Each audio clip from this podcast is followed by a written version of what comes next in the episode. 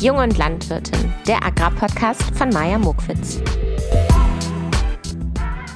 Hallihallo, ihr lieben Menschen, und wie schön, dass ihr alle wieder mit dabei seid. Na, erwische ich euch gerade bei der Urlaubszeit. Ähm, würde ich euch auf jeden Fall gönnen, wenn ihr gerade einen schönen Urlaub macht. Und es freut mich umso mehr, wenn ich euch dann hier im Ohr sitze. In dieser Folge habe ich mir vorgenommen, möchte ich gerne über meine Praktikumszeit sprechen. Und diesbezüglich habe ich einen Aufruf gestartet auf Social Media und gesagt, hey Leute, äh, falls ihr auf eurem Betrieb noch einen Praktikumsplatz frei habt oder einen Ausbildungsplatz oder Unterstützung während der Ernte braucht, dann äh, schreibt mir doch gerne. Und es haben sich ein paar Betriebe bei mir gemeldet und deswegen würde ich mich freuen, wenn ihr bis zum Ende dran bleibt denn am Ende stelle ich euch diese Betriebe einmal vor und vielleicht ähm, kommt es ja zu einem, zu einem Match zwischen euch Hörer und Hörerin und äh, der offenen Stelle. Da würde ich mich auf jeden Fall drüber freuen. Als ich mir so Gedanken über die Folge gemacht habe, musste ich ja natürlich einmal erstmal zurückblicken und musste schauen, hey, wo waren denn überall so meine Praktikumsstationen? Und ich war echt erstaunt, wie früh das eigentlich schon bei mir angefangen hat. Und zwar schon in der Schulzeit beim Pflichtpraktikum. Fand ich damals schon richtig lustig, dass mich mein Lehrer dann da auf dem Feld besuchen musste. Ähm, das war ja dieses zweiwöchige Praktikum, was, glaube ich, jeder machen musste. Und ähm, damals war ich also noch in der Schulzeit. Dann ging es weiter. Nach meinem Abitur war ich erstmal in Australien. Und als ich wiedergekommen bin, drei Tage später, habe ich bei uns zu Hause auf dem Betrieb angefangen. Da wurde mein Vater dann auch ganz automatisch zu meinem Chef. war auch eine spannende Situation. Dann ging es weiter und ich habe in Göttingen angefangen, Agrarwissenschaften zu studieren. Und in den Sommersemestern wollte ich dann immer als Erntehelferin arbeiten. Und mir war es auch ganz wichtig, das nicht zu Hause zu machen. Ich weiß gar nicht, irgendwie wollte ich nicht bei meinen Eltern Geld verdienen. Ich fand das irgendwie komisch, wenn es so innerhalb der Familie so weitergereicht wird. Das war einmal so Punkt eins. Und Punkt zwei war, ich habe mich woanders viel mehr getraut, Fragen zu stellen und vielleicht auch Fehler zu machen. Und zu Hause war ich da so ein bisschen eingeschüchtert. Deswegen war mir das ganz wichtig, woanders zu machen. Und ich habe äh, zweimal auf dem gleichen Betrieb hintereinander als Erntehelferin gearbeitet. Und dann ging es weiter. Äh, deswegen ist ja auch dieser Podcast hier entstanden. Ich habe eine Agrarweltreise gemacht. Da werde ich jetzt aber in dieser Folge nicht genauer drauf eingehen. Da gibt es ja bestimmt 40 Folgen zu. Also falls ihr was über meine Agrarweltreise hören wollt, dann klickt euch einfach mal zurück in die ersten Folgen. Dann nehme ich euch mit auf meine Reise. Aber kommen wir mal wieder zurück, als ich dann wieder in Deutschland war. Ich musste meine Agrarweltreise auch äh, Corona-bedingt abbrechen, wollte ich aber dennoch weiter ja, in der praktischen Landwirtschaft tätig sein. Und dann habe ich auf einem Erdbeerbetrieb gearbeitet, auf dem Erdbeerhof Gleidingen, auch bei mir in der Nähe meiner Heimat. Und dann ist mir noch eingefallen, habe ich auch schon auf einem Spargelbetrieb gearbeitet. Das muss kurz nach meiner Bachelorarbeit gewesen sein, zwischen meinem allerersten Job, den ich dann in Berlin angefangen habe.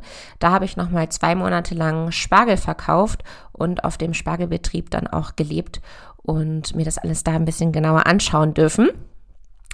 Also mir ist jetzt erst aufgefallen, als ich so zurückgeblickt habe, wie viel ich eigentlich schon gesehen habe. Und dennoch habe ich das Gefühl in mir, dass ich eigentlich keine Ahnung habe und immer noch nicht genug weiß, weil daran sieht man mal, wie groß unsere Agrarbranche ist und wie viel es da zu sehen und zu entdecken und zu lernen gibt.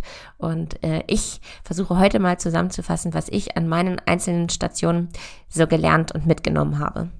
Für all diejenigen, die heute zum ersten Mal eingeschaltet haben, ich habe eine Nachricht bekommen, mache jetzt mein Handy leise, möchte ich mich gerne noch einmal vorstellen. Mein Name ist Maya Mukwitz. Ich komme aus Hannover und bin auf einem konventionellen Ackerbaubetrieb groß geworden. Ich habe Landwirtschaft studiert und bin mittlerweile selbstständig, habe eine Social-Media-Agentur für die Agrarbranche und diesen wunderbaren Agrarpodcast hier. Und schön, dass ihr dabei seid. Ich möchte versuchen, mich wieder an zehn Punkten zu orientieren, die ich also aufzählen werde. Äh, das gibt mir immer eine gute Struktur. Und wir fangen mal an glaube, am spannendsten ist es, wenn ich erst einmal auf das Praktikum bei uns zu Hause eingehe, denn da prallten echt unterschiedliche Welten aufeinander. Einmal ähm, meine kleine persönliche verwöhnte Welt, denn ich kam ja gerade aus Australien, habe da Work and Travel gemacht und habe drei Tage später bei uns das Praktikum angefangen. Und einmal, glaube ich, die Vorstellung von meinem Vater, wie, äh, wie er mich jetzt zu erziehen hat, wenn er mich da mal schon mal im Team hat. Und äh, das war sehr spannend zu sehen, denn ich habe in dieser Zeit erst einmal gemerkt, was für ein toller Chef mein Vater ist. Also auch wie das Team auf ihn hinaufschaut und wertschätzt. Und äh, ich als Tochter bin da echt irgendwie ähm, unverschämt gewesen, denn ich hatte vorher noch nie richtig gearbeitet, musste ich dann feststellen. Also ich habe früher mal gebabysittet und gekellnert, hier und da bei irgendeinem Geburtstag und ich habe auch mal in einem Gartencenter Möbel verkauft an der Kasse, aber mal so einen Tag in der Woche oder auch während meiner Australienzeit mal so zwei Wochen am Stück und dann bin ich wieder weitergereist. Aber ein halbes Jahr täglich äh, morgens um 7.30 Uhr bis abends Open End äh, zu arbeiten, war für mich ganz neu und deswegen erschreckend für meinen Vater festzustellen, was ich für eine Arbeitsmoral damals hatte. Punkt eins, was er mir beibringen musste, ist erstmal das pünktlich Erscheinen, muss ich äh, mal zugeben. Ich war schon immer eine, die sehr spät dran war und in der Schulzeit, ähm, ja, saß man einfach vor einer verschlossenen, von einer verschlossenen Klassenzimmertür und musste dann die erste Stunde irgendwie draußen verbringen, damit man das beigebracht bekommt. Das hat mich dann damals aber nicht gejuckt. Aber für meinen Vater war das ein absolutes No-Go.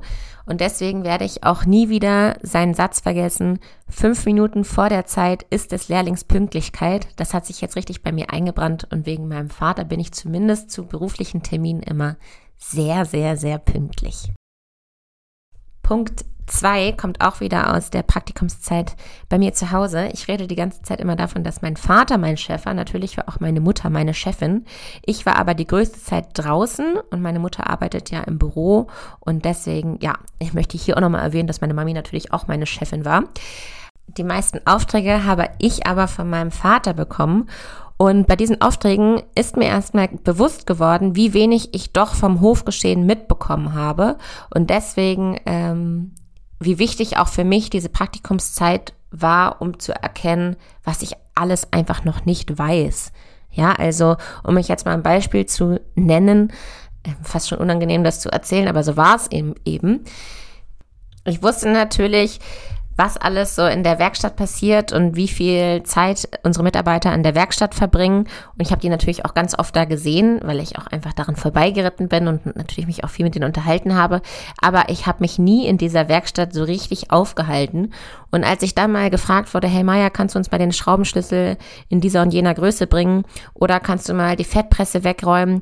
Oder kannst du mal uns, ähm, weiß ich nicht, die Farbe in dem und dem Ton bringen? Wir wollen das und das jetzt hier nochmal neu lackieren. Und dachte ich so, Alter, ich habe keine Ahnung, wie unsere Werkstatt sortiert ist. Ich habe auch keinerlei Ahnung, wie ähm, die ganzen Werkzeugteile hier heißen. Also selbst wenn ich irgendwie losgeschickt werde, dann weiß ich gar nicht, ob ich das Richtige mit zurückbringe. Also es war ein ganz ähm, wichtiges Gefühl für mich zu wissen, du musst hier echt zuhören, und lernen, weil du hast echt noch keine Ahnung. Und ich glaube, diese Praktikumszeit hat mich so ein bisschen wachgerüttelt, dass ich so klar auf dem Betrieb groß geworden bin, aber mein Fokus gar nicht in der praktischen Landwirtschaft lag, sondern einfach auf dem Landleben. Bis dahin war ich einfach ein Mädchen vom Hof. Ich bin gerne geritten, ich war gerne viel draußen. Aber ich habe noch nie richtig mit auf dem landwirtschaftlichen Betrieb gearbeitet. Und das hat mich wachgerüttelt um noch mehr lernen zu wollen. Und deswegen hatte ich mir auch vorgenommen, wenn ich studiere, dann möchte ich auf jeden Fall woanders nochmal lernen, weil ich mich da viel mehr traue zuzugeben, dass ich noch keine Ahnung habe. Punkt drei und ich denke, jetzt wisst ihr auch, wie ich das hier so aufbauen wollte. Ich wollte euch einfach zeigen, wie holperig war eigentlich mein Weg zur Landwirtschaft, weil ich muss mir immer ganz oft anhören, hey Maya, bei dir sieht das alles so einfach aus, weil du weißt ja, was du willst und du kommst ja vom Hof. ja, aber es ist auch irgendwo eine aktive Entscheidung, dann einfach darüber noch mehr wissen zu wollen und dann auch einfach diesen Weg zu gehen. Und natürlich war bei mir auch nicht alles einfach und ich hatte auch nicht an allem Spaß. Es war auch teilweise so eine schwierige Zeit, äh, zu Hause festzustellen, dass man einfach noch viel lernen muss und das so ein bisschen parallel passiert ist, diese Landwirtschaft. Und deswegen, ja, zeige ich euch einfach mal, wie, wie das bei mir dann so ein bisschen weiterging. Punkt drei, darauf wollte ich jetzt ja eingehen, war meine Erntezeit während meiner Studentenzeit. Und die Phase fand ich richtig cool oder die zwei Sommer fand ich richtig cool. Denn da habe ich angefangen mit einer ganz, ganz jungen Gruppe, die alle in meinem Alter waren, die alle auch erst ganz frisch ihren Treckerführerschein hatten. Das habe ich auch ganz ehrlich zugegeben. Zum Beispiel, als ich das Praktikum bei mir zu Hause gemacht habe, da hatte ich meinen Treckerführerschein noch nicht mal fertig. Ähm, und deswegen habe ich nur so einen ganz, ganz kleinen Trecker in der Zeit fahren dürfen. Das dürfen ja auch diejenigen, die einen ganz normalen Autoführerschein haben. Und deswegen hatte ich das bei meinen Erntejobs ganz ehrlich gesagt, hey, ich habe noch gar nicht so viel Erfahrung und bin so, sozusagen mit offenen Karten da reingegangen, weil ich nicht wollte, dass ich mich größer mache, als ich bin und mehr verspreche, als ich eigentlich kann. Und das war auch die richtige Variante, weil so habe ich immer noch mal gesagt, hey, wenn ich jetzt da und da hinfahre, wen kann ich da anrufen, wenn ich da irgendwie auf einer Hoffläche nicht wenden kann oder wenn ich mich irgendwie festfahre oder was falsch mache. Also ich habe ganz deutlich gezeigt, dass ich einfach noch lernen muss. Genau, und diese Zeit fand ich aber auf jeden Fall richtig schön, denn wie gesagt, erstens das Team war jung, die haben alle zur selben Zeit angefangen wie ich und wir haben alle diese, so, so eine Erntezeit im Sommer geht dann teilweise so zwei Monate, haben alle in der Zeit richtig, richtig viel gearbeitet und ich sage dann immer, so eine Erntezeit ist dann wie so eine Island, wie so eine kleine Insel. Man sieht tagtäglich nur die Leute, mit denen man da zusammenarbeitet. Man hat genau diesen selben Rhythmus.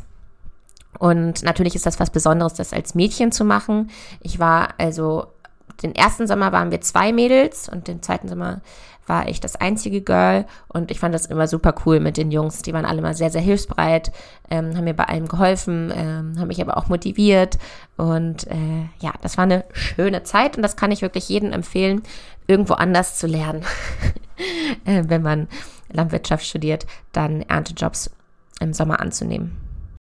Der Betrieb war dann auch ein Betrieb mit Milchviehhaltung. Also die hatten einen Liegeboxen-Laufstall mit ungefähr 200 Kühen. Und ich habe mich dort morgens immer, bevor die Erntearbeit losging, um die Kälberversorgung gekümmert, habe also die schweren Milcheimer rübergeschleppt und geschaut, dass die auch richtig vernünftig trinken. Und anschließend muss ich das alles wieder säubern. Und ich habe mich auch um die, ähm, um das Einstreu gekümmert, musste also ab und zu mal Holzspäne abholen und so weiter. Also, äh, damit ihr jetzt euch mal so ein Bild bekommt, was wir da überhaupt so gemacht haben auf dem Hof. Punkt 4, und das ist ein ganz, ganz toller Punkt, weil der ist mir immer erst im Nachhinein aufgefallen, wenn mir das Geld überwiesen wurde, wie viel Geld man in dieser kurzen Zeit verdient und was man sich damit danach alles erfüllen kann für Wünsche. Ich bin zum Beispiel damit einmal nach Shanghai geflogen, habe da einen Freund besucht, der da ähm, ein Praktikum gemacht hat. Ich bin in die USA geflogen, also ich konnte mir davon Reisen erfüllen und das habe ich immer vollkommen vergessen. Ich habe immer nur an die praktische Erfahrung gedacht und daran, dass ich mehr lernen möchte und dass man daran dann auch noch so wahnsinnig viel Geld verdient. Das fand ich immer richtig cool und vielleicht ist das für euch auch eine Motivation. Punkt 5, der mir auch schmerzlich beigebracht werden musste, ist die Dokumentation der Arbeit. Also ich finde, wenn man so praktisch die ganze Zeit draußen körperlich arbeitet, dann will man abends einfach nur tot ins Bett fallen, um dann wieder morgens früh aufzustehen. Und ich habe dann nie meine Stunden vernünftig aufgeschrieben, weshalb ich auch bei einer Zeit viel, viel weniger bekommen habe, als ich gearbeitet habe, was mein eigenes Verschulden war, weil ich meine Stunden nicht äh, vernünftig aufgeschrieben habe. Ähm, und das hilft mir auch heute sehr in meiner Selbstständigkeit, immer erstmal alles zu dokumentieren, denn das ist das Wichtigste, wenn, denn wenn es nirgendwo steht, dann kriegt man, und wenn man keine Rechnung rausschickt, dann kriegt man am Ende auch kein Geld. Also die Erfahrung war auch richtig wichtig für mich. Punkt 6, und ich glaube, das hat man auch schon mal von mir gehört, wenn man so zwischen den Zeilen richtig hingehört hat. Ich finde manchmal den Ton in der Landwirtschaft sehr ruppig und sehr ähm, vorführend. Wenn man vor allem Praktikant ist, dann ist man ja von vornherein schon die Person, die irgendwie immer geschickt wird und die laufen muss und die am schwersten arbeiten muss und die ganzen ähm, nervigen Aufgaben machen muss. Und ich habe da jetzt ein richtiges äh, Feingefühl für, wie aggressiv mich das macht, wenn ich merke, dass ein Team gegenüber der Person, die gerade ein Praktikum macht, unfair ist. Ähm, weil ich diese Person einfach schon mal selber war. Und ich glaube, dass so eine Praktikumszeit da einfach eine gute Schule ist, noch ein besserer Teamplayer zu werden und ähm, empathisch auf andere zu schauen, die irgendwo neu ankommen. Punkt 7 äh, finde ich auch einfach mal ganz schön, wenn ich das hier einmal platziere, kann ich aber kurz aufzählen, was ich schwierig fand äh, zu meinen Praktikumszeiten. Vielleicht hilft das ja irgendjemandem da draußen, der auch struggelt. Ich fand einmal schwierig, dass ich wirklich gegen vieles, was in der Landwirtschaft ist, allergisch bin. Also in der ganzen Erntezeit habe ich die höchste Phase meiner Allergie. Ich bin gegen all das, was im Pferdestall ist, allergisch gegen Stroh und Heu. Und dann ist man ja, wenn man irgendwie so anfängt, sich mit irgendwas mehr auseinanderzusetzen, ist man dann ja so, oh Gott, mache ich überhaupt das Richtige, wenn mein ganzer Körper mir sagt, dass ich gegen alles allergisch bin. Das fand ich auf jeden Fall anstrengend. Ich fand auch anstrengend, manchmal ähm, die einzige Frau zu sein. Ja, vorhin habe ich erwähnt, das macht auch Spaß, aber in manchen Situationen war es zum Beispiel so, da bin ich für eine Biogasanlage gefahren und wir haben Mais gebracht, Silo-Mais haben wir gebracht. Und äh, auf dieser Biogasanlage gab es einfach keine Toilette. So, und ich habe mich den ganzen Tag nicht getraut. Ich überlege gerade, ob ich das hier schon mal erzählt habe. Fühlt sich gerade irgendwie so an. Ich habe mich den ganzen Tag nicht getraut, aufs Klo zu gehen, denn wir sind in einer Kolonne gefahren und das wäre ähm, stark aufgefallen, hätte ich meinen Trecker irgendwie am Straßenrand geparkt, weil dann hätte der Häcksler stehen müssen, weil wir genau so getaktet waren, dass der Häcksler eigentlich nie steht. Und ich konnte eben nicht auf der Anlage aufs Klo gehen, weil da gab es keine. Und somit habe ich den ganzen Tag es unterdrückt, das irgendwie hingekriegt und hatte am nächsten Tag dann eine Blasenentzündung. Einfach weil, ja, zu der Biogasanlage gehörten vier Gesellschafter, vier Männer, und die haben sich dagegen entschlossen, ein, Klo dort irgendwie hinzubauen, weil ich glaube, die einfach alle in den Busch gehen. Und das habe ich mich eben nicht getraut. Und von daher Falls man irgendwie ähm, eine Praktikantin oder eine Erntehelferin hat, dann kann man sich da schon ein bisschen drum kümmern und nachfragen. Hier übrigens, äh, wir wissen, da gibt's kein Klo, aber wir haben hier und da äh, an der Gaststätte Tralala für dich mal nachgefragt. Falls du mal aufs Klo musst, kannst du dann da hingehen. Also, dass, dass man da einfach noch ein bisschen feinfühliger wird. Und natürlich habe ich auch an der einen oder anderen Stelle gemerkt, dass ich einfach wirklich nicht so stark bin und mir einfach wirklich die Kraft fehlt. Ähm, um euch jetzt mal ein Beispiel zu nennen, bei uns zu Hause ist das so, dass die Anhänger an der Seite so Klappen haben und die muss man mit so einem Hebel aufhebeln, damit das Getreide rauslaufen kann. Und ich persönlich habe diesen Hebel mit der eigenen Kraft teilweise nicht aufschieben können und habe dann super lange immer an den Lagerhäusern, wo ich das abgekippt habe, alleine da an diesem Hebel gehangen mit meinem ganzen Körper und habe mich dagegen gestemmt. Und vor allem, wenn man es dann aufkriegt, dann, dann kommt dieser, diese Getreidewucht aus dem Anhänger geschlagen und dann lag ich einmal unter diesem ganzen Haufen im Staub und dann dachte ich so, ähm, genau, das sind so Momente. Da wollte ich euch auch mal von erzählen. ist nicht alles immer so einfach. Punkt 8, und das ist wieder ein schöner Punkt, ich liebe einfach das Leben auf so einem Hofgefüge. Ich mag ähm, morgens dieses Grummelige in der Werkstatt irgendwie den ersten Kaffee trinken und äh, auch diesen Bauernhumor, mit dem kann ich auch sehr, sehr gut umgehen, finde ich einfach super lustig. Ähm, ich fühle mich unter den, unter den Leuten einfach immer sehr wohl. Das habe ich in den Zeiten auch immer gemerkt, weil ich auch heute noch mit all den Leuten im guten Kontakt stehe, die ich mal auf irgendeinem Erntejob kennengelernt habe. Also es gibt wirklich diese Momente, wie man sich so äh, das Hofleben vorstellt, dass man irgendwie auf dem Pickup auf der Ladefläche hinten einen Kaffee und einen Kuchen bekommt äh, und dass das wirklich noch das Omachen backt und dass die sich dann mit ihrer äh, Schürze mit raussetzt und sich freut, dass zu der Erntezeit wieder so viel los ist. Ähm, es ist wirklich so, dass die Chefs einen, die kleinen Kinder mit in die Treckerkabine setzen und äh, die den ganzen Tag irgendwie niedliche Fragen stellen. Also es gibt schon wirklich ein schönes Hofleben und äh, das, das fand ich immer echt ganz, ganz toll. Punkt 9 und 10 fasse ich mal wieder zusammen. Und zwar möchte ich da gerne nochmal auf die Zeit auf dem Spargelbetrieb und auf dem Erdbeerbetrieb eingehen, weil das waren so meine Standorte, an denen ich zum ersten Mal so richtig Kundenkontakt hatte und auch mitbekommen habe, wie viel Handarbeit eine solche Sonderkultur mit sich bringt. Also bis so ein Spargel im Hofladen liegt, wurde der einfach schon fast fünfmal angefasst. Einmal wurde er per Hand gestochen also geerntet, dann wird er nach Hause gebracht, dann wird er gekühlt, dort wird er dann nochmal sortiert nach der Dicke oder ob er gebrochen ist, dann wird er nochmal gewogen, dann wird er gewaschen und geschält. Also da ist einfach so viel Handarbeit mit dabei. Und zu dieser Handarbeit gehören natürlich viele fleißige Hände. Und sowohl auf dem Erdbeerhof Gleidingen als auch auf dem Spargelbetrieb waren das rumänische Saisonarbeiter und diese Saisonarbeiter, das lese ich ja auch immer in der Presse, die werden ja immer so dargestellt, als äh, würde es denen ganz, ganz schlecht gehen. Und ich hatte da, weil ich mit denen auch zusammengelebt habe auf dem Hof, die mal wirklich kennengelernt und die waren so dankbar um ihren Job. Die haben mir ihre äh, Kinder gezeigt auf dem Handy und die Häuser, die sie zu Hause in der Heimat bauen. Und ähm, die machen das, also manche haben das schon seit sieben Jahren gemacht oder auch schon seit 13 Jahren. Das ist für die so richtig ähm, das Highlight im Jahr, sich so zwei Monate lang für diese Zeit ähm, richtig zusammenzureißen und richtig viel Geld zu machen. Das führt dir einfach wahnsinnig viel Geld und das mit nach Hause zu nehmen. Und auf dem Hof, zum Beispiel auf dem Spargelbetrieb, gab es dann auch immer ein richtig schönes Spargelessen mit den Leuten. Und äh, die haben dann auch da so ein Kreuz hingebaut, weil die alle sehr gläubig waren. Und das war, war wirklich richtig schön mit denen und gar nicht so, wie man das immer aus der Presse mitnimmt. Das war für mich auch nochmal ganz wichtig, das hier zu platzieren, dass ich das in meiner Praktikumszeit feststellen durfte. Ja, ihr seht, das waren viele Punkte, die ich angerissen habe. Natürlich ging es immer viel um mein eigenes Gefühl. Ähm, was habe ich aus der Zeit mitgenommen? Was war für mich schwierig? Äh, woran hatte ich zu knabbern?